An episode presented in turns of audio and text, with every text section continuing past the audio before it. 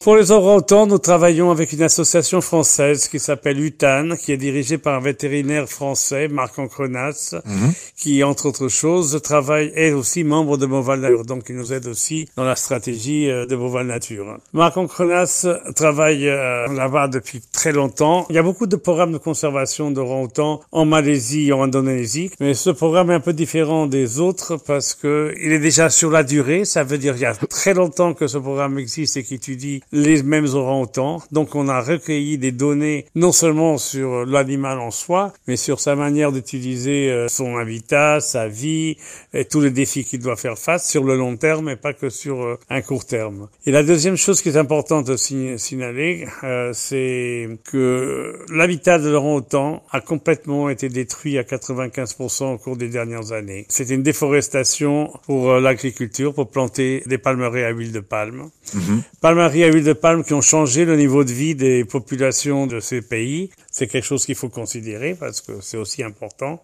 Bien sûr. Et il n'y a pas de retour en arrière. Et donc, euh, un des programmes que nous avons avec euh, Marc Ancrenas et UTAN, c'est essayer de prouver la véracité de certification de l'huile de palme qui existe actuellement. J'essaie d'expliquer en peu de mots. L'huile de palme aujourd'hui peut être certifiée par une association qui s'appelle RSPO. Seulement, cette certification qui dit euh, si la palmeraie d'où vient l'huile est amie de l'environnement ou pas, c'est-à-dire si elle a mis en place des pratiques et des politiques qui visent à maintenir la biodiversité, il n'y a aucun moyen de prouver si ça c'est vrai ou pas vrai. D'accord.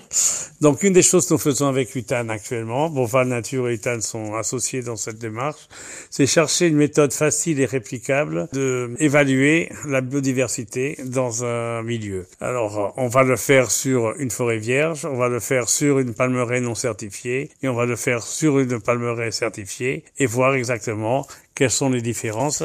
Parce que c'est important de voir que ce programme a pu prouver que les orang-outans sont capables de vivre dans les palmeraies à huile. Donc aujourd'hui, il faut quand même que la production se fasse en utilisant des technologies et des pratiques qui permettent à la biodiversité de s'installer, de rester et de proliférer. De proposer un cadre accueillant, quoi. Hein. Exactement. Ça se fait à travers euh, non-utilisation de produits chimiques, à travers euh, la création de couloirs euh, entre forêts qui traverseraient les palmeraies. Donc au début de tout ça, mais il y a quand même, une fois de plus, on cherche des solutions pour un problème qui existe et qui est inarrêtable, parce que je dis, la production d'huile de palme ne va pas s'arrêter. C'est une huile fantastique en termes de rendement, en termes de prix, en termes économiques. C'est un désastre pour la biodiversité si on ne fait rien pour qu'il y ait cette compatibilisation.